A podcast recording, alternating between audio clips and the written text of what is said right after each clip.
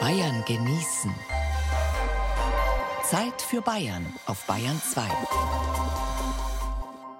Frühjahr. Bayern genießen im April. Mit Gerald Huber.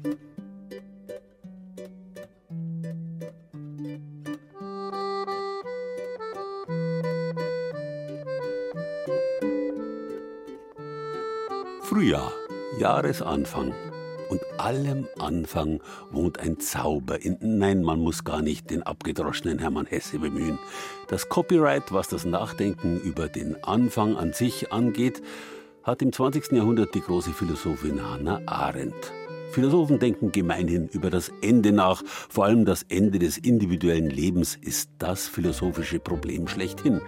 Hannah Arendt dagegen hat mit ihrer Philosophie vom Anfang der Geburt, dem, wie sie es nennt, Wunder der Natalität, was ganz Neues gewagt. Jeder, jedes, alles ist irgendwann einmal jung, hat alle Möglichkeiten, fängt mit allem an, ist ein Anfänger.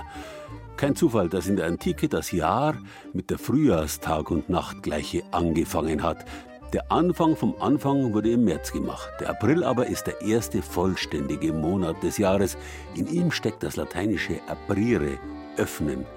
Und im April machen ja nicht bloß die ersten Blüten auf, das ganze Jahr macht sich auf, fängt an. Und damit das gesamte Leben. Das sind unsere Themen. Fern der Sonne, das späte Frühjahr in Bodenmais, frisch aufgespielt. Crowdfunding für eine bayerische Symphonie. Frühlingsfreuden, neues Eis in Regensburg. Kopfgeburten, Brainpainting im schwäbischen Oberschönenfeld. Frühjahrsputz im Bienenstock. Frühjahrshonig aus Lenkfurt in Mainfranken. Letztes Frühjahr Hohenesters Mehlbeere am oberfränkischen Walberla. April macht, was er will, mit Bauernregeln dem Sommer entgegen. Viel Vergnügen in der kommenden Stunde Bayern genießen.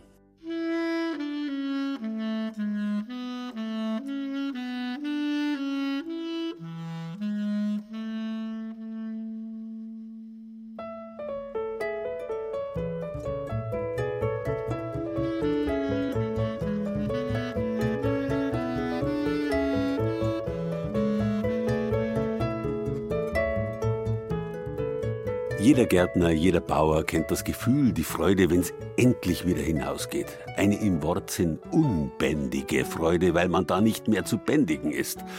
Vermutlich teilen die Naturverbundenen unter uns dieses Gefühl mit allen Lebewesen auf dieser Welt, die wie die Schlangen sich häuten, die winterliche Untätigkeit und Trägheit abschütteln und sich glänzend neugeboren fühlen.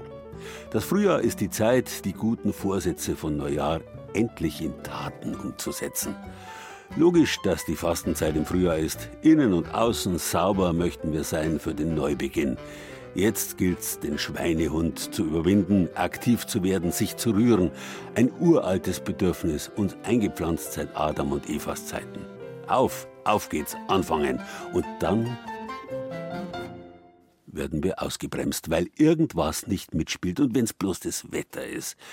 Denn je länger wir den Anfang hinausschieben, umso dringender, drängender kann der Impuls anwachsen. Die Menschen in Bodenmais im Bayerischen Wald wissen, wie groß, wie stark, wie übermächtig die Sehnsucht werden kann, dass der Anfang, das Frühjahr, endlich anfängt. Mitten im März am Bretterschachten bei Bodenmais. Es gab noch mal ein paar Zentimeter Neuschnee zur Freude der Langläufer, viele davon Einheimische. Wunderbar. Ja, ist schön, wenn es jetzt wieder schneit.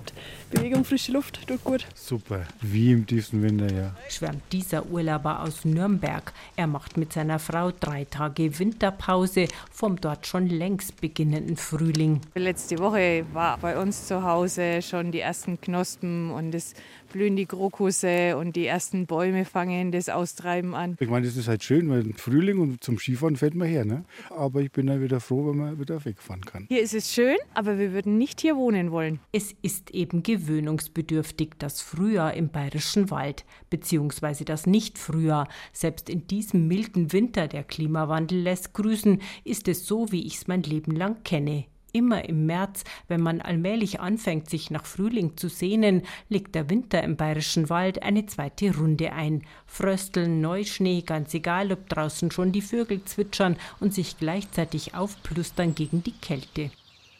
Andere Gärtner in anderen Gegenden, wenn man gerade über Drusel drüber fährt, Deckendorf ist schon ganz anders. Und wir haben halt immer noch einen Winter herin, wenn die anderen schon ihre Sache draußen haben. Es ist teilweise bei uns so, dass die Leute erst Feigel pflanzen, wenn woanders schon Geranien verkauft werden. In Zwiesel darf man die Geranien definitiv nicht vor den Eisheiligen mit dem Mai nach draußen pflanzen, empfiehlt Gärtnermeister Günter Weinberger. Jetzt im März verkauft er halt Primeln, Narzissen und Tulpen an alle, die es nicht mehr aushalten mit dem ewigen Bayerwaldwinter. Ja, der ist jetzt schon wichtig, jetzt der Frühling, dass der kommt. Darum Blumen ist halt das Nächste, was ich jetzt brauche. Momentan ganz stark, weil es wieder schon wieder so weit ist. Und darum muss ich ganz ehrlich sagen, tut man sich ein bisschen Apps für Haustier oder innen eine, dass man da wieder ein bisschen aufblüht wie Blumen. oh mein sehr. Kinder haben ständig krank und ja, irgendwann wird es Zeit für Sonne. Aber woran liegt es denn eigentlich, dass es hier immer so furchtbar lang dauert mit Wärme und Sonne? Forstmann Jürgen Völkel, zuständig für große Teile des Staatswalds rund um den Arber, kann es erklären. Eines der Dinge ist, es gibt hier keinen Föhn. Der endet vielleicht in Dingolfing, aber meistens spätestens im Landshuter Raum. Das heißt, die warmen Südwinde erwischen den Bayerwald nicht. Das zweite ist, wir liegen hier relativ hoch. Aber 1456 Meter. Jetzt, wenn es halt im Bayerischen Wald wenig Schnee hat, dann hat es einen Meter. Und bis der Meter Schnee dann weg ist, das dauert halt. In den letzten nordseitigen Geschichten, da wird es immer Mai. Deshalb rücken die Holzarbeiter im bayerischen Wald frühestens an Ostern aus oder noch später. Genau wie die Bauern, zum Beispiel Nebenerwerbslandwirt Florian Graf in Bischofsmais. Ich merke ja das täglich. Ich arbeite in Dickendorf draußen am Landwirtschaftsamt und wenn du da wartest zum Beispiel schon zum Schirm anfängst, da ist bei uns einfach noch der Schnee herinnert. Also man schaut mit die Hufe, aber ja, wenn man es nicht anders kennt und damit aufgewachsen ist, dann gewöhnt man das. Und zum anderen hat es ja ein bisschen ruhiger eine Seite, da wo man sich um Maschinen kümmern kann, um Kleinarbeiten am Hof, die im Sommer eigentlich alle auf der Strecke bleiben. Womit wir dann doch bei den Vorteilen des späten Frühjahrs wären. Der Volksmusiker und Kulturorganisator Roland Ponkratz zum Beispiel mag es, wenn das Frühjahr so langsam kommt, dass man den Schneeglöckchen beim Wachsen zuschauen kann. In der ganzen Gleichmacherei, die es sowieso schon gibt, in alle möglichen unterschiedlichen Bereiche des Lebens, glaube ich, Winter sollte auch Winter sein und Sommer sollte auch Sommer sein, weil irgendwie hat man ja jetzt in den letzten Jahren schon ein wenig so das Gefühl gehabt, dass zum Beispiel die Übergangszeiten von noch richtig kalt auf gleich gescheit heiß umgeschaltet und umgekehrt. Also das habe ich eigentlich dann schon gern, wenn das ausgeprägt ist, dass eindeutige Jahreszeiten hat ist eh klar, wenn man wärmeliebend ist und wärmesuchend ist, dann ist das jetzt vielleicht nicht das ganz Optimale. Aber ich glaube, dass die meisten Leute bei uns auf das schon eingestellt haben. Wir haben auch die ersten, die wo die Winterreifen aufgetan, wir haben auch die letzten, die wo es wieder oben Trotzdem, man kann schon irgendwie neidisch werden, wenn man im Frühling nach Deckendorf oder nach Passau fährt, immer noch mit der Bayerwald-Winterjacke und dann feststellt, dass die Leute dort schon längst im T-Shirt im Straßencafé sitzen. Na, die beneide ich nicht. Da vorne hexen sie einmal aus, wenn es einen schönen Tag hat, weil sonst haben wir die so viel Nebel draußen, das ist auch nicht schön. Die haben in Passau studiert wenn du da ewig in der Nebesuppen drin hängst, da kann die drei Flüsse Stadt so schön sein, wie es mag. Die haben es nicht so schön wie wir da. Ich finde es bei uns am schönsten. Wir haben immer der genügsame Bayerweltler, der wo sagt, ja, wir warten wir jetzt ab. Ich sage allebei, das wird schon. Auch wenn es vielleicht sogar an Ostern nochmal schneit, am Bretterschachten bei Bodenmais fast immer. Dann kann man mit der kurzen Hose und mit den Langlaufski hochlaufen zur Kammerhütte kann sie einen schönen Rucksack mitnehmen, eine gute Brotzeit und sitzt sie draußen hin und fährt dann wieder zurück. Mit der kurzen Hose. Das ist hervorragend. Und irgendwann ist er dann wirklich da, der Frühling. Vielleicht sogar schon zum Bodenmeiser, Handwerker und Bastelmarkt Mitte April. Informationen zum Frühlingsmarkt gibt's auf unserer Bayern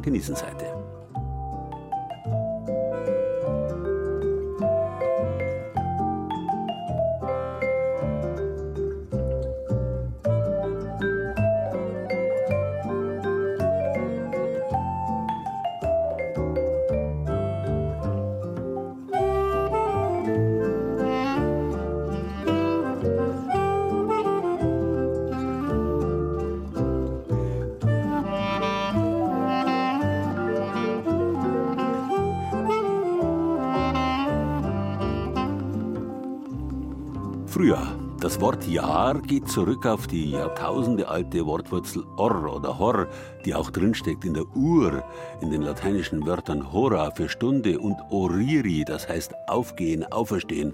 Unser Wort Orient kommt daher. Der Orient ist dort, wo täglich die Sonne aufgeht. Auch in der Originalität steckt die Wurzel or hor drin. Der altägyptische Gott Horus war der Gott des Jahreslaufs, des Neuanfangs und der Zeit. Er kommt alljährlich in der Wintersonnenwende zur Welt. In ihm wird der Gottvater Osiris neu geboren und kann schon im Frühjahr zu handeln beginnen. Genauso wie heute noch im Christentum gehören schon im alten Ägypten Geburt und Auferstehung, Weihnachten und Ostern zusammen.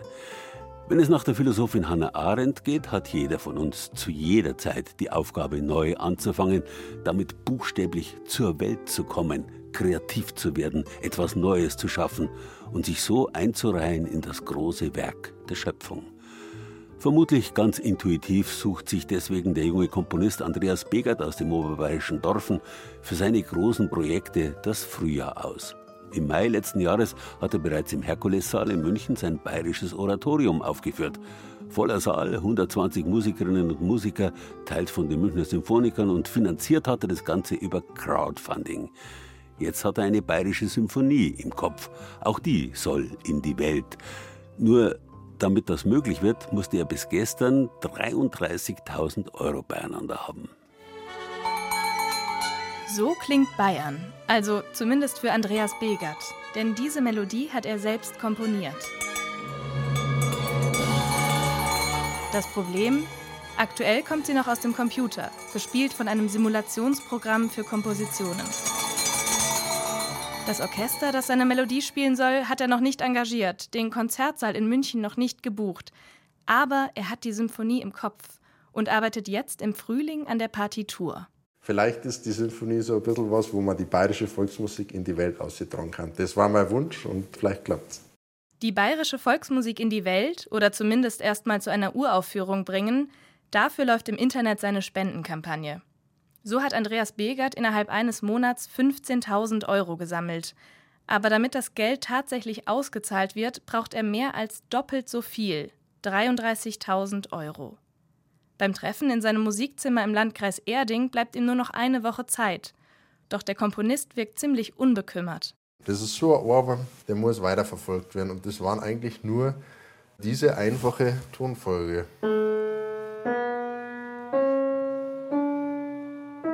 Ganz, ganz einfache fünf Durtonleiter. Auf dem Flügel spielt er die Melodie, mit der alles angefangen hat.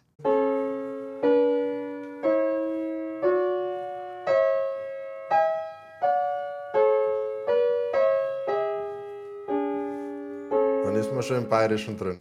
Dass diese urbayerischen Akkorde hängen bleiben, für ihn ist das keine Frage des Alters. Andreas Begert ist 33. Er wohnt nicht weit entfernt von Erding, wo er aufgewachsen ist.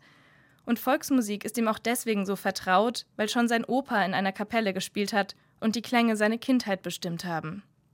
Aber der Komponist weiß, dass er mit bayerischer Volksmusik allein keinen großen Konzertsaal füllt. Also muss in seiner bayerischen Symphonie eine Fusion her. Weil es halt einfach nicht mehr so im Zeitgeist drin ist. Also ist vielleicht nicht mehr so ganz, aber bei den jungen Leuten einfach nicht mehr so angesagt, einfach weil es sich verändert, weil vielleicht es zu gemütlich ist. Ich versuche halt da mit der klassischen Musik dann so einen musikalischen Anspruch einzukriegen. Und äh, das catcht mir eigentlich dran, die Volksmusik so ein bisschen ins Jetzt zum Holen. Debatten über echte Volksmusik oder echte Klassik interessieren ihn nicht. Ihm geht es um etwas anderes. Also die Zuschauer sollen absolut gecatcht werden von diesem Flow, von diesem Drive, den die bayerische Musik hat.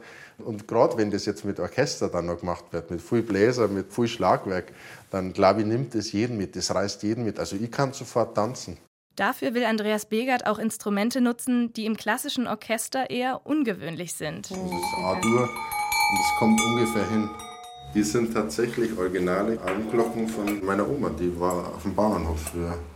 Das Kompositionsprogramm am Computer kann zwar Noten in Geigen und Pauken übersetzen, aber die Kuhglocken läuten muss Andreas Begert gerade selbst. Auch Milchkannen gehören nicht zur Software. Das ist auch eine Originale von dem Bauernhof von meiner Oma. ist eine Tradition, die man einfach ein bisschen weiterträgt. Und das mache ich ja bei der Musik auch. Zu seiner Geschichte gehört das Aufwachsen mit der Volksmusik von Oma und Opa, genauso wie später ein Studium der Schulmusik in München. Und dann dieser Traum, ein eigenes bayerisches Oratorium aufführen. Das hat letzten Frühling sogar schon mal geklappt, im vollen Herkulessaal mit 120 Musikerinnen und Musikern, auch von den Münchner Symphonikern, und finanziert hatte der Komponist auch das über Crowdfunding, also nur mit vielen kleinen Spenden. Wieder an seinem Flügel zeigt Andreas Begert seine noch unfertige Komposition der Sängerin Caroline Adler, die er für das neue Werk engagieren will. Ja, äh, Aussprache? Heit, heit, kurz. Heit. Heit, ja. Heit, ja. Ja, heit, ja, heit ist ein schöner Tag, weil ich, weil ich mich selber mag.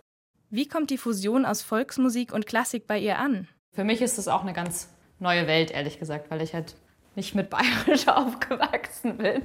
Und meine Mama kommt zum Beispiel von den Philippinen und ich kenne das eigentlich nicht, aber mit dem Andi habe ich da so ein bisschen einen Zugang gefunden. In den letzten Tagen ist das Spendensammelkonto nochmal deutlich gewachsen.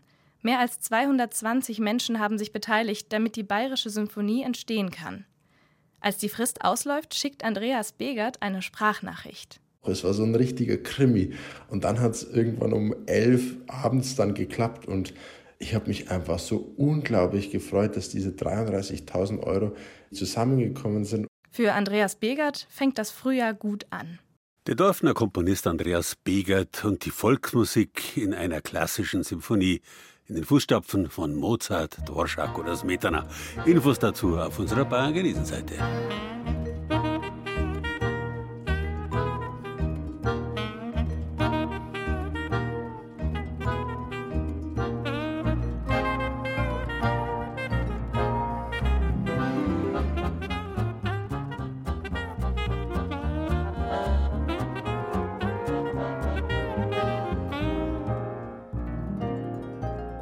Josef Beuys hat uns ja alle zu Künstlern erklärt. Wir alle sind auf die eine oder andere Art schöpferisch und nehmen teil am ganz großen Schöpfungsakt der Welt.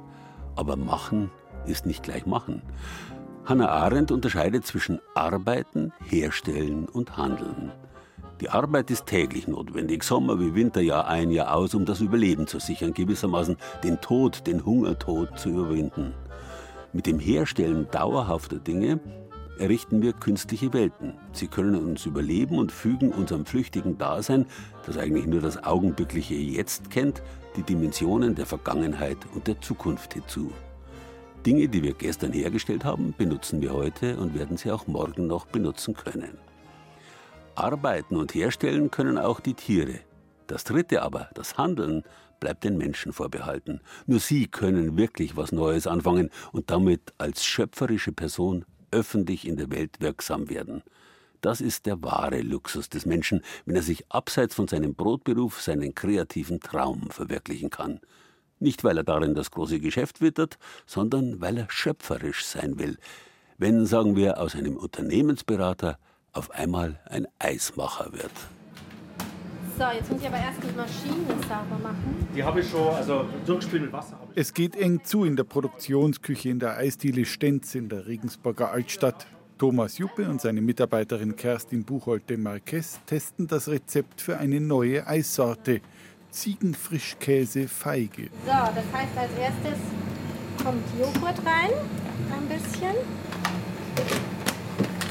Dann wie in jedem Eis Zucker. Das ist die Konfitüre, die wird aber letztendlich geschichtet. Die kommt nicht von Anfang an dazu, sondern kommt nur als Geschmack dann dazu.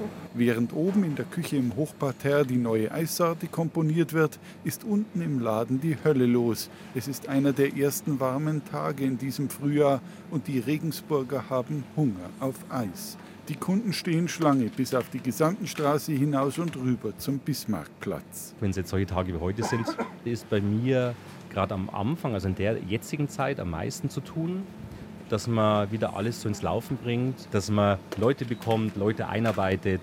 Das ist wichtig. Im normalen Leben verdient Thomas sein Geld als EDV-Experte. Er ist Fachmann für Finanzbuchhaltung und Controlling, arbeitete für Unternehmensberatungen und große Industrieunternehmen. Als er vor elf Jahren mit einem Kompagnon diese Eisdiele eröffnete, im Nebenerwerb, erfüllte er sich so etwas wie einen Kindheitstraum. Und der drohte ein Desaster zu werden. Im April war die große Eröffnung. Wir haben dann einen Produktionsplan uns überlegt, wie viele Eissorten und wie wir so den Andrang bewältigen können. Und haben produziert Eis, sperren die Tür auf, tata! Äh, hallo? Und dann ist erstmal gar nichts. Und das erste Jahr war eigentlich eine mittelschwere Katastrophe, muss man ehrlich so sagen. Und ich werde nie vergessen, nach der ersten Saison, wo der Steuerberater gesagt hat, Jetzt schmeißen Sie eigentlich kaum schlechten Gelder Gutes hinterher, lassen Sie es sein. Der Traum von der eigenen Eisdiele wäre nach einem Sommer um ein Haar zu Ende gewesen. Dann hat man schlaflose Nächte, weil ich meine, ich war da gerade 34 oder was, aber hat Familie, ich habe gerade mein erstes Kind bekommen und dann überlegt man sich schon, was man macht. Und meine Idee war jetzt dann, jetzt ziehen wir es nochmal richtig durch dann geht man entweder richtig unter, dann kann man sich aber nichts vorwerfen, sondern hat man wirklich alles probiert. Also feilten Thomas und sein Team an den Rezepten für ihre Eissorten, sie bauten den Laden noch einmal um und irgendwann kamen die Kunden. Jetzt, zehn Jahre später, arbeiten im Sommer mehr als 50 festangestellte Mitarbeiter und Aushilfen für den Stenz und es gibt eine zweite Filiale in einem Einkaufszentrum im Norden der Stadt, die ganzjährig geöffnet hat. Thomas hat sich mit den Jahren ein paar Zusatzqualifikationen angeeignet. Ich bin jetzt mittlerweile gefühlt äh, mehr Klempner. Also ich weiß jetzt äh, alles mit äh, Frisch- und Abwasser, bin ich Experte. Und mittlerweile bin ich auch Sachverständiger gefühlt für Tiefkühlschränke. Man lernt viel auch nebenbei. Ich bin Mädchen für alles. Spüler, Waffelbäcker, auch Verkäufer oder Eisproduzent, irgendwo wenn es brennt. Also man muss alles können. Aber trotz des Erfolgs mit der Eisdiele seinen Brotjob als Controller hat Thomas in all den Jahren nie aufgegeben. Heute genießt er es, zwischen zwei Welten pendeln zu können. Was schön ist, man kann sich ja verwirklichen. Also ich habe ja beides. Ich bin einmal Angestellter und einmal Unternehmer. Mit Corona ist man natürlich froh, wenn man sagt, Mensch, ich habe nur meinen festen Job. Und teilweise, wenn man in der Arbeit ein bisschen eingeschränkt ist, man hat Ideen und kommt vielleicht doch nicht so weiter, dann ist man wieder froh, dass man einen Laden hat, wo man sich selber verwirklichen kann. In der Küche hat Kerstin inzwischen die neue Eiskreation mit Ziegenfrischkäse und Feige fertiggestellt. So, ich würde sagen, mmh. ja, fühlt sich gut an. Fertig. Hier kommt dann noch die Deko drauf. Und fertig. Und wie schmeckt die neue Eissorte? Also ich persönlich finde, von der Ziege schmeckt man nicht recht viel. Für das, dass es Ziegenfrischkäse ist. Ja, es schmeckt mehr nach normalem Joghurt, als ich dachte. Ich ja. Ich ja. persönlich mag Ziegenfrischkäse nicht, deswegen schmeckt es mir besser, als ich dachte. ich hatte jetzt gerade noch die Überlegung, ob man noch so ein bisschen Honig drauf machen könnte oder ob es dann zu süß wird. Ich finde es jetzt fast schon ein bisschen zu süß, ja. muss ich gestehen. Also, ich weiß nicht, wie es Rund 100 Eissorten hat eine hauseigene Konditorin über die Jahre entwickelt. Jede neue Rezeptur wird intensiv getestet. Also jeder darf mal probieren. Daumen hoch, Daumen runter. Und dann, wenn, wenn wir sagen, Leute, nee, komm, das können wir nicht bringen, dann, dann machen wir es halt nicht, ja. Bei der Geschmacksrichtung Ziegenfrischkäse Feige sind sich die Kollegen jetzt unsicher. Sollen die Kunden entscheiden. Thomas und Kerstin füllen ein Dutzend Probierportionen ab und verschenken sie an die wartende Kundschaft vor dem Laden. So, wer sich traut, Ziegenfrischkäse Feige. Wollen Sie eins probieren? Frischkäse mit Feige, oder? Genau. Nee, man schmeckt gar nicht, gar nicht viel Ziege raus, aber es schmeckt sehr lecker. Äh, ja, also ich schmecke tatsächlich auch nicht so viel Ziegenkäse raus, aber es ist, finde ich, eine gute Kombi. Ist lecker. ja, weil ich mag eigentlich gar keinen Ziegenkäse, also hätte ich, hätte ich, hätte ich geschmeckt. Bayern genießen. Das Zeit für Bayern Magazin. Jeden ersten Samstag im Monat auf Bayern 2.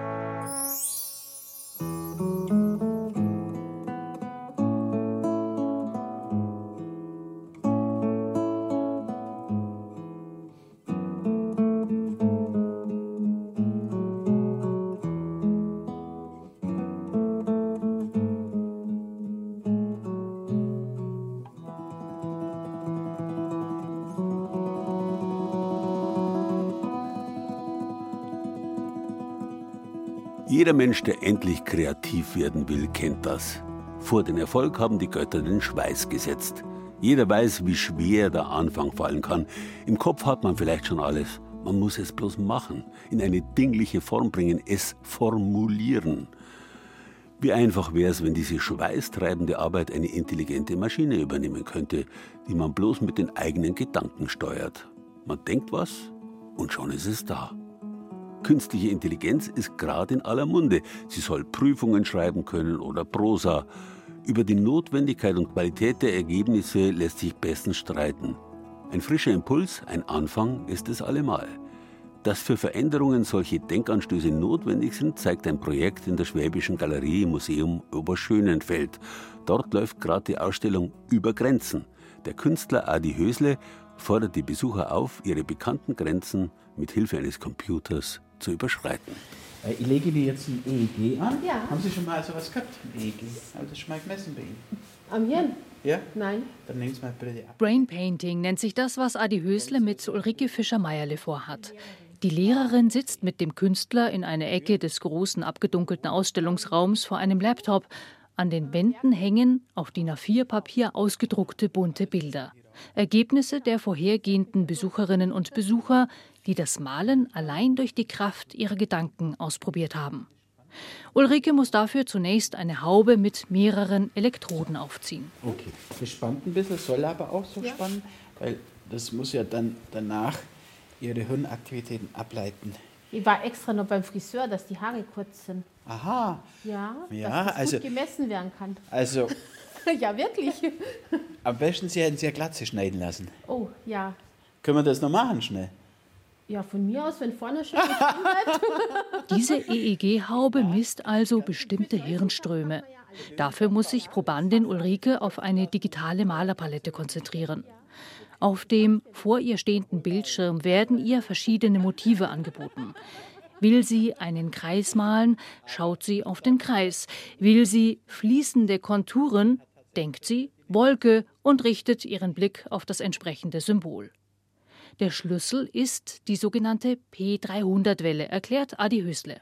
Die haben Sie so im zentralen Bereich des visuellen Kortex. Mhm. Und zwar bedeutet die, wenn jetzt ein externes Ereignis ist, von dem Sie nicht erwartet, dass es jetzt kommt, also wenn ich so mache Mhm. oder Sie sehen eine Maus und so weiter, dann reagiert Ihr Gehirn sozusagen mit einer Überraschungswelle. Das ist die sogenannte P300, weil die positiver Ausschlag ist und 300 Millisekunden nach dem externen Ereignis. Und die kann man im Grunde genommen provozieren oder evozieren. Mit der P300-Welle steuern Sie jetzt diese Software hier. Nachdem sich Ulrike mit der EEG-Haube und den Möglichkeiten ihrer Malerpalette angefreundet hat, wird's ernst. Okay, bereit? Ja. Let's go. Außer Hörweite erzählt Adi Hösle, wie er auf die Idee zum Brain Painting kam. Er wurde um das Jahr 2004 auf entsprechende Ansätze in der psychologischen Forschung aufmerksam. Gemeinsam mit Wissenschaftlern entwickelte er das Programm weiter. Mich haben dabei immer kunstimmanente Fragen interessiert, nämlich wie entsteht ein Bild, wo entsteht es. Könnte es sein, dass man die Hirnaktivitäten oder die Prozesse im Gehirn bereits als Kunstwerk definieren sollte oder könnte und was hat das zu bedeuten? Den letzten Anstoß zum Brain Painting gab Hösles Freundschaft mit zwei Menschen, die an ALS, Amyotropher Lateralsklerose, erkrankt waren. ALS lähmt den Körper, der Geist bleibt dabei aber topfit. Das natürlich hat dann wieder gewisse Auswirkungen gehabt zur Medizin hin, dass die Möglichkeit für Menschen, die komplett locked in sind, eine Option hatten, zu malen, kreativ zu sein.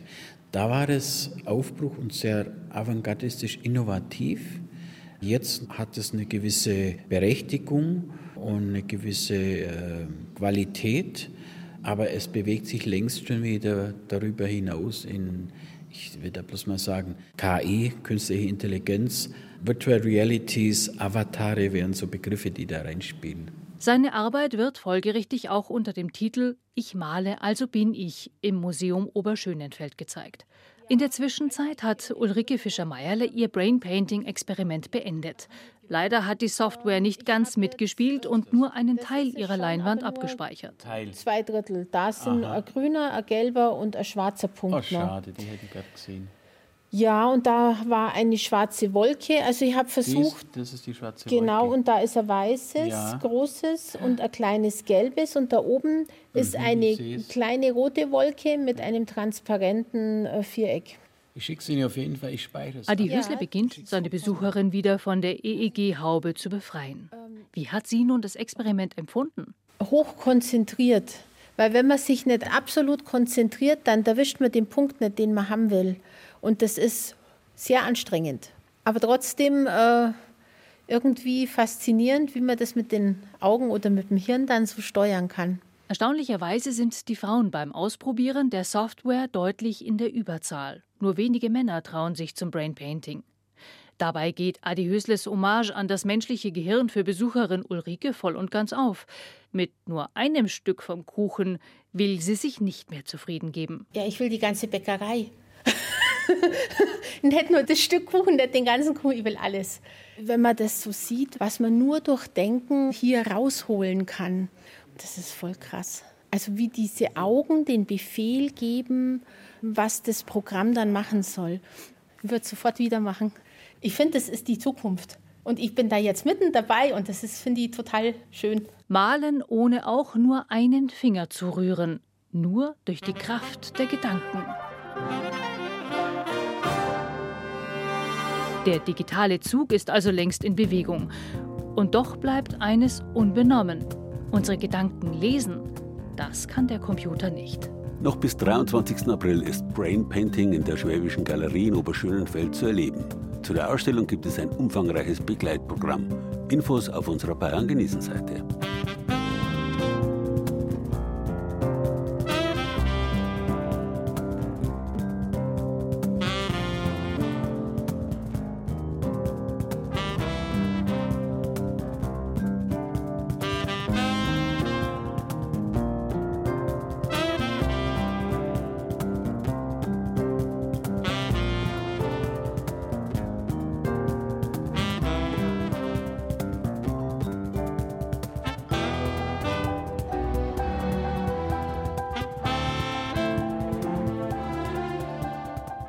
Das Bedürfnis, aktiv, kreativ zu werden, die Regsamkeit, die uns im Frühjahr überfällt, die hat man schon in der Antike mit der Emsigkeit der Bienen verglichen.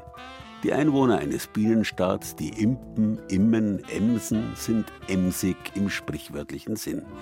Auch wenn sie, um mit Hannah Arendt zu sprechen, vorrangig arbeiten und herstellen. Bienen werden jetzt nicht den Bienenstock neu erfinden. Und wenn, dann geht hier die schöpferische Arbeit der Evolution sehr langsam voran. Das schöpferische Handeln des Menschen hingegen kann die Welt revolutionieren, von einem Augenblick auf den anderen verändern. Noch leben wir allerdings in Zeiten, in denen uns keine künstliche Intelligenz die 90% Transpiration abnehmen kann, die nötig sind, damit 10% Inspiration die Welt, unser Leben umwälzen können. Noch müssen wir uns ein Beispiel an den Bienen nehmen und dürfen staunen darüber, wie weit sie schon allein mit ihrem Fleiß bringen. Auch für sie geht es nun hinaus. Zunächst bloß für die Individuen, die einzelnen Arbeitsbienen, die die süße Grundlage dafür schaffen, dass das Volk groß und stark werden kann, bevor es dann im Mai, im hohen Frühjahr, zu schwärmen anfangen kann. Mein Vater war bereits Imkermeister und dadurch bin ich auch mit den Bienen in Kontakt gekommen. Und begeistert hat mich das eigentlich erst beim zweiten Hinsehen. Als ich so ein bisschen ins Berufsleben reingeschnuppert habe, habe ich gemerkt, wie schön die Abwechslung ist, als Imker arbeiten zu können. Und mit Beginn der Ausbildung habe ich genau gewusst, ich will nichts mehr anderes machen. Und es geht schon los, wenn wir jetzt im Frühjahr, so wie die Sonnenstrahlen rauskommen, zieht es uns auch nach draußen. Und äh, dann kribbelt es in den Fingern, dann will man natürlich gucken, wie sehen die Bienenvölker aus. Dorothea Heiser ist Imkerin im unterfränkischen Triefenstein am Main. In ihrer Hofeinfahrt stehen mehrere Bienenstöcke aneinandergereiht. Wir öffnen jetzt das erste Mal für dieses Jahr das Bienenvolk und ja, gucken das erste Mal so richtig rein, wie denn der Zustand des Volkes ist. Ganz vorsichtig nimmt Dorothea Heiser den silbernen Deckel eines Stocks ab. Dann nimmt sie eine Folie ab, darunter Bienen über Bienen. Ja, ich entferne jetzt die Wachsbrücken zunächst mal auf den Oberträgern, also auf den Rähmchen.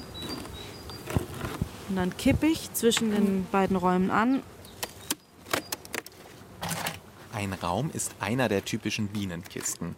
Darin sauber aufgereiht die Rähmchen. Dort bauen die Bienen aus Wachs die Waben. Zwei Kisten stehen übereinander. So, ich habe jetzt das Volk angekippt, dass ich ja in die Wabengassen blicken kann. Diese Kontrolle jetzt im Frühjahr ist besonders wichtig, denn jetzt wird geschaut, wie es um die Völker steht. Vor allem, ob genug Futter vorhanden ist, denn die Königin des Volkes legt jetzt schon Eier.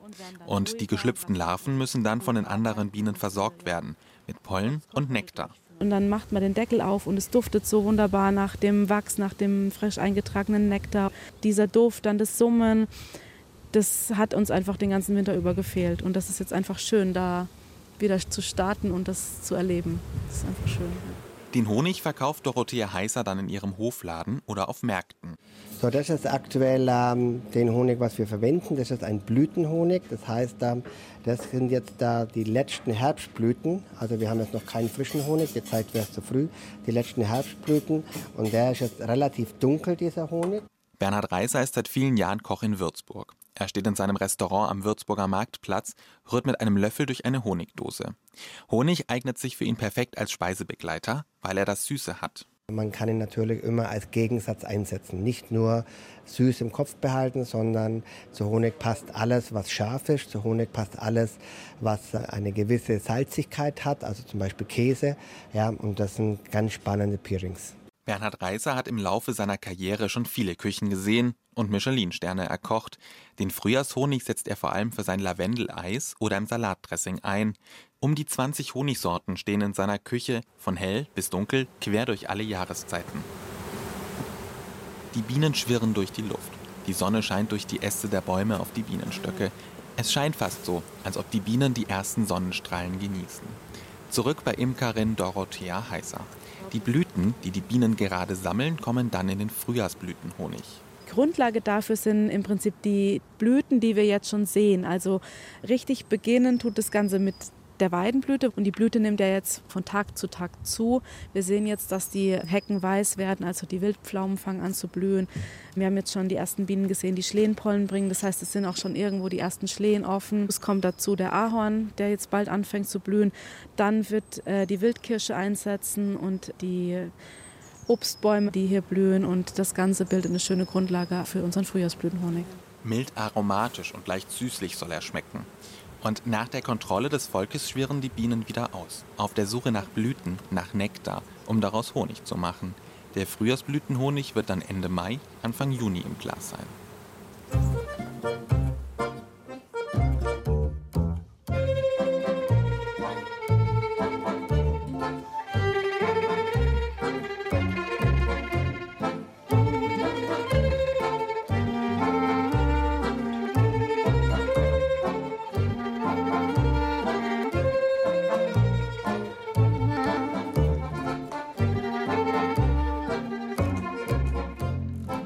Das Frühjahr anfängt, fängt alles an. Früher mal hat man das Alter eines Menschen nach seinen Lenzen gezählt. So sehr wir uns handelnd, also kreativ schöpferisch bemühen und uns vielleicht bis ins hohe Alter immer wieder neu erfinden, recht viel mehr als 100 Lenze können es bei uns Eintagsfliegen nicht werden. Andere Geschöpfe haben uns da viel voraus. Sie sind vielleicht weniger kreativ, verharren in der alltäglichen Arbeit des sich Ernährens aber das tun sie ziemlich erfolgreich und manche von ihnen haben es zu richtigen Individuen gebracht. Die Hohenester Mehlbeere zum Beispiel. Sie ist ein ziemlich einzigartiger Ureinwohner Bayerns. Der Baum ist verwandt mit der Vogelbeere und kommt weltweit bloß am Walberla, dem bekannten Ausflugsberg in der fränkischen Schweiz, vor. Irgendwann am Ende der Eiszeit ist sie entstanden, hat mittlerweile schon rund 15.000 Lenze überstanden und steht dort bis heute. Der Botaniker Norbert Meyer läuft auf einen Felskopf zu, an einer Flanke des beliebten Ausflugsbergs Walberla oberhalb von Leutenbach. Hier wächst sie noch, die Hohenester Mehlbeere oder auch Leutenbacher Mehlbeere genannt. Ja, das ist ein, ein Sporn, der hier im Trauf nach vorn springt. Und das sind dann vorn größere Felsen, so von 10, 20 Meter Fallhöhe ungefähr. Und da ist dann immer Licht. Da kommen die nicht unter Schatten und können dann dort einfach jahrzehntelang überleben. Damit Rehe die Triebe nicht fressen, sind die beiden mal gerade einen Meter hohen Bäumchen mit Maschendraht eingezäunt. Insgesamt gibt es nur noch zwölf Exemplare dieser Unterart der Mehlbeere in der freien Natur. Schauen Sie her, der Ast, der da rüber ragt, der ist abgestorben. Das Ding war früher mehr als doppelt so groß und auch höher. Und äh, die ist auf dem absteigenden Ast. Vögel fressen die roten Beeren, über den Kot scheiden sie die Samen aus, so verbreitet sich die Pflanze eigentlich. Doch die Klimaerwärmung macht der hohen Estermehlbeere das Überleben immer schwerer. Es ist einfach im Moment nicht wahrscheinlich, dass diese hohen Estermehlbeere in der Lage ist, die Sommertrockenheit zu überstehen als Sämling. Die, wenn die jetzt irgendwo keimt, dann wird der Keimling wahrscheinlich das Wasser nicht herbekommen, um den Sommer zu überleben. Prächtig hingegen gedeiht die Hohenester-Mehlbeere in einem Schaugarten bei Dietzhof. Das Besondere ist die Wurzel. Um diese hier müssen wir uns sehr wenig Sorgen machen, weil sie ja eine Unterlage, eine Wurzelunterlage bekommen hat, auf die sie aufgepropft wurde, die sehr widerstandsfähig ist und äh, konkurrenzkräftig ist. Die Hohenester Mehlbeere steht hier auf Wurzeln einer schwedischen Mehlbeere, erklärt Jana Wien, eine sehr widerstandsfähige Pflanze. Jana Wien kümmert sich im Auftrag des Landschaftspflegeverbandes des Landkreises Forchheim um den Schaugarten. Hier stehen zahlreiche Mehlbeerenarten, die in der Region vorkommen. Das sind natürlich dann Arten, für die wir eine besondere Verantwortung haben, weil wenn diesen paar Exemplaren was passiert, dann ist die Art ausgestorben weltweit, dann gibt es sie nicht mehr. Dass die Wurzel der Hohenester Mehlbeere nicht original ist, stört Jana Wien nicht. Das ist aber auch jetzt nicht der Sinn von dem Schaugarten. Das ist einerseits eine gute Quelle, wenn man jetzt Samenmaterial braucht für eine Erhaltungszucht. Und für die Gewinnung von ähm, Samenmaterial ist es auf jeden Fall sinnvoll, wenn ich ich das jetzt zum Beispiel machen würde, auf diese Pflanze hier zurückzugreifen, weil ich ganz sicher sein kann, dass das die richtige ist. So ist die Zukunft des oberfränkischen Ureinwohners erst einmal gesichert. Mit ihren roten Beeren und grünen Blättern sind die verschiedenen Arten der Mehlbeere schön anzusehen und sogar essbar. also giftig sind sie nicht. ja, man kann die äh, gut essen. Sie schmecken halt nicht. Ne? Also es gibt welche, die, die sind wohlschmeckend. Wenn Sie einen Speierling, der gehört auch zu der Sippschaft, wenn Sie den im richtigen Stadium erwischen, schmeckt er wie Marzipan. Auch die Vogelbeere gehört zu der Gattung Sorbus oder deutsch Mehlbeere. Zum anderen sollen sie angeblich in, in Notzeiten dem Mehl beigemischt worden sein oder dem Getreide beigemischt worden sein vor dem Mahlen, weil ja ähm, der Begriff Sorbinsäure der weist darauf hin, dass die alle sowas enthalten. Also der leitet sich vom Namen Sorbus für die Gattung ab. Also die enthalten alle äh, Sorbinsäure oder Parasorbinsäure und das ist halt äh, ja, antiseptisch. Das verhindert, dass das Mehl schlecht wird. Gezielt angebaut wurde die Mehlbeere in der Region aber wohl nie, obwohl sie durchaus noch etwas Wertvolles für den Menschen hervorbringt, nämlich ihr Holz. Es gehört zu den schwersten und festesten Hölzern in unseren Wäldern. Es werden also in anderen Gebieten in Thüringen oder im Steigerwald zum Beispiel gar nicht so weit weg von hier, da werden solche äh, Edelholzarten systematisch äh, frei gepflegt. Da wird die Konkurrenz weggeschnitten, damit sich die ordentlich entwickeln. Manche werden auch als Sämling in Wegnähe umgesetzt, damit sie dort besser bewirtschaftbar sind. Und das, da gibt es halt bei uns leider keine Tradition. Noch sind die Knospen der Mehlbeerenarten am Walberla in der fränkischen Schweiz fest verschlossen. Im Laufe des April öffnen sie sich und es zeigt sich eine weiße Blüte. Später bilden sich dann die typischen roten Beeren. Der seltenste Baum der Welt ist ein Oberfranke. Informationen zur Hohenester Mehlbeere und ihrer Nachzucht gibt es auf unserer Bayern-Genießen-Seite.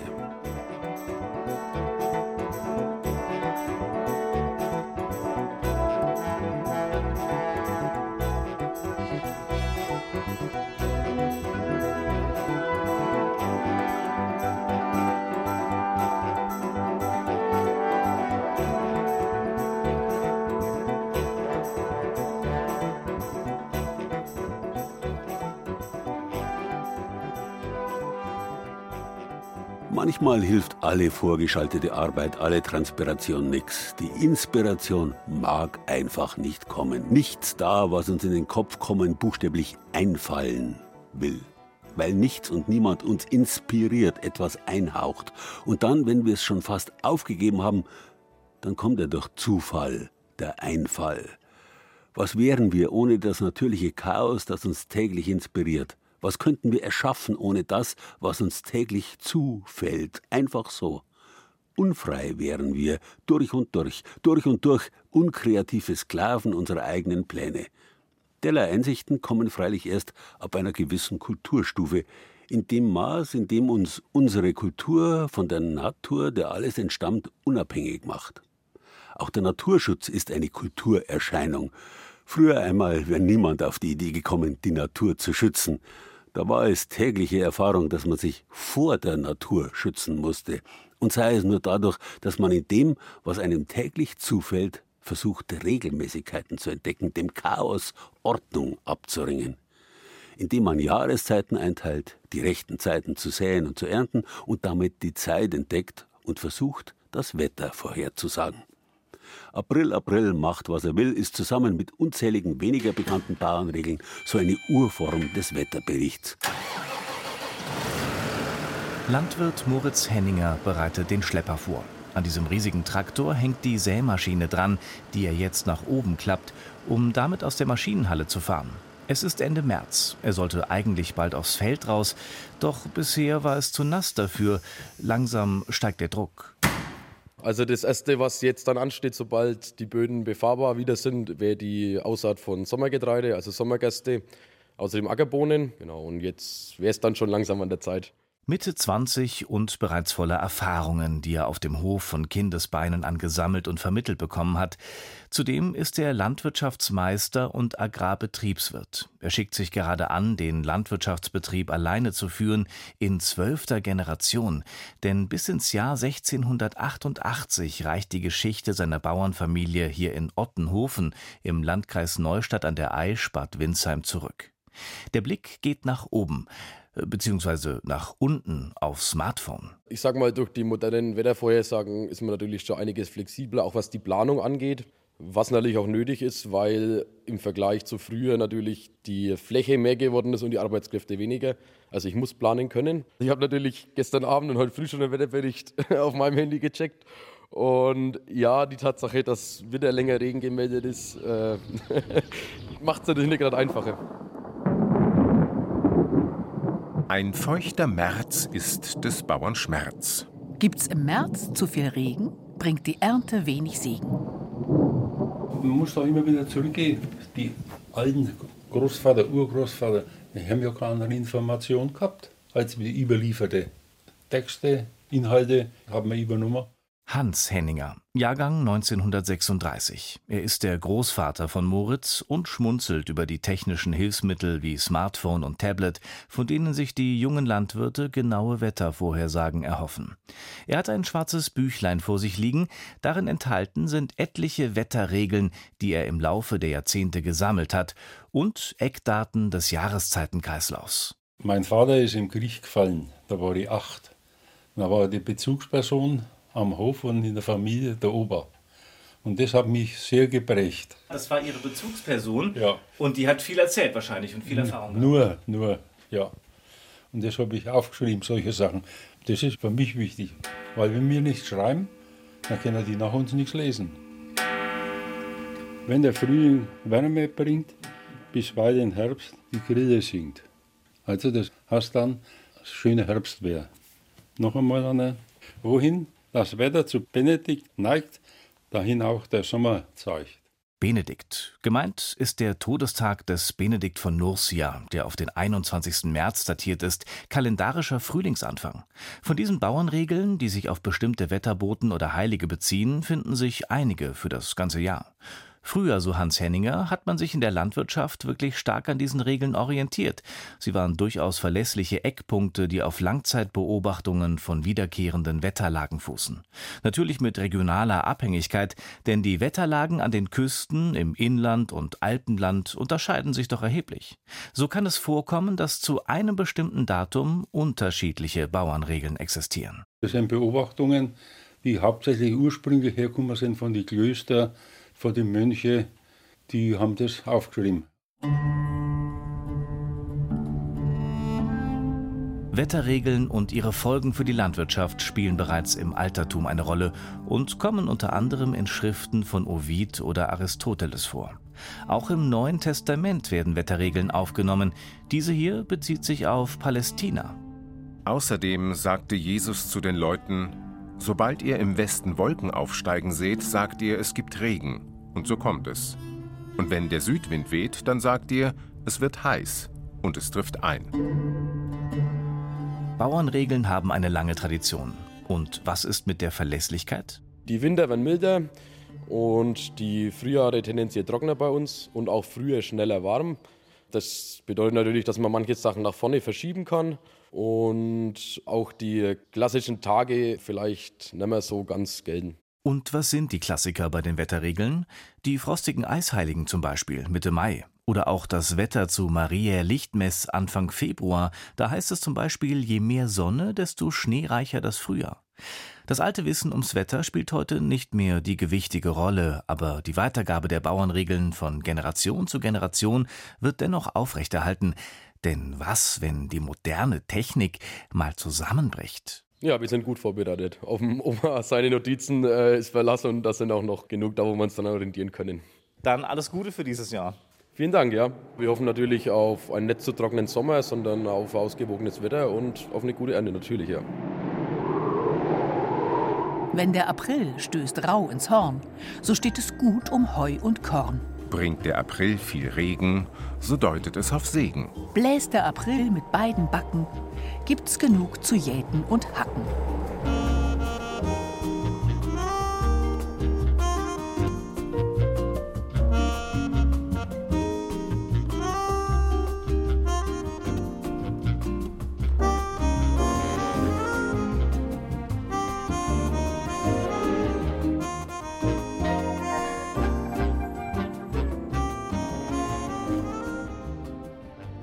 Ja, es steckt tief in uns drin, das Planen, der unbedingte Wunsch, durch unser Handeln der schöpferischen, der göttlichen Ordnung nahezukommen. Oft kommt uns dabei der Zufall, ein Einfall zu Hilfe, oft aber spielt er uns auch einen Streich, durchkreuzt unsere Pläne, sorgt für Chaos, wo wir Ordnung haben wollten. Mit etwas Abstand können wir dann vielleicht über unser ebenso eifriges wie erfolgloses Streben lächeln. Wir sehen den Narren, den wir aus uns gemacht haben. Der Narr war schon in frühesten Zeiten der Wanderer zwischen den Welten, der ewige Trickster zwischen der göttlichen Ordnung des Anfangs und dem teuflischen Chaos, das der Diabolos, der große Durcheinanderschmeißer, am Ende wieder anrichtet. In diesem Narren erkennt der Mensch sich selbst und den anderen Menschen. Haben Sie sich oder jemand heute schon zum Narren gemacht? Noch den ganzen 1. April haben Sie Gelegenheit dazu. Ich wünsche Ihnen viele kreative Anfänge im Frühjahr. Frühjahr. Das war Bayern genießen im April. Mit Gerald Huber und sieben Beiträgen aus den sieben bayerischen Regierungsbezirken. Renate Rosberger war in Bodenmais, wo man, je länger die Kälte dauert, umso heißer aufs Frühjahr ist. Die künstlerischen Geburtswehen einer neuen bayerischen Symphonie im oberbayerischen Dorfen hat Lena Wahlbrunn begleitet. Uli Scherr berichtete aus Regensburg, wo ein Unternehmensberater einen Neuanfang gewagt hat mit Speiseeis. Doris Bimmer war im schwäbischen Oberschönenfeld dabei, wie künstlerische Frühlingsgefühle buchstäblich aus dem Kopf umgesetzt wurden. Valentin Beige hat beim Frühjahrsputz in mainfränkischen Bienenstöcken zugeschaut. Carlo Schindhelm war am Walberla in Oberfranken, wo die Hohenester Mehlbeere seit 15.000 Lenzen alljährlich neu anfängt. Und Tobias Föhrenbach hat die Aktualität von mittelfränkischen Bauernregeln geprüft. Ton und Technik Matthias Sautier, Redaktion Julia Zöller und Thibaut Schremser.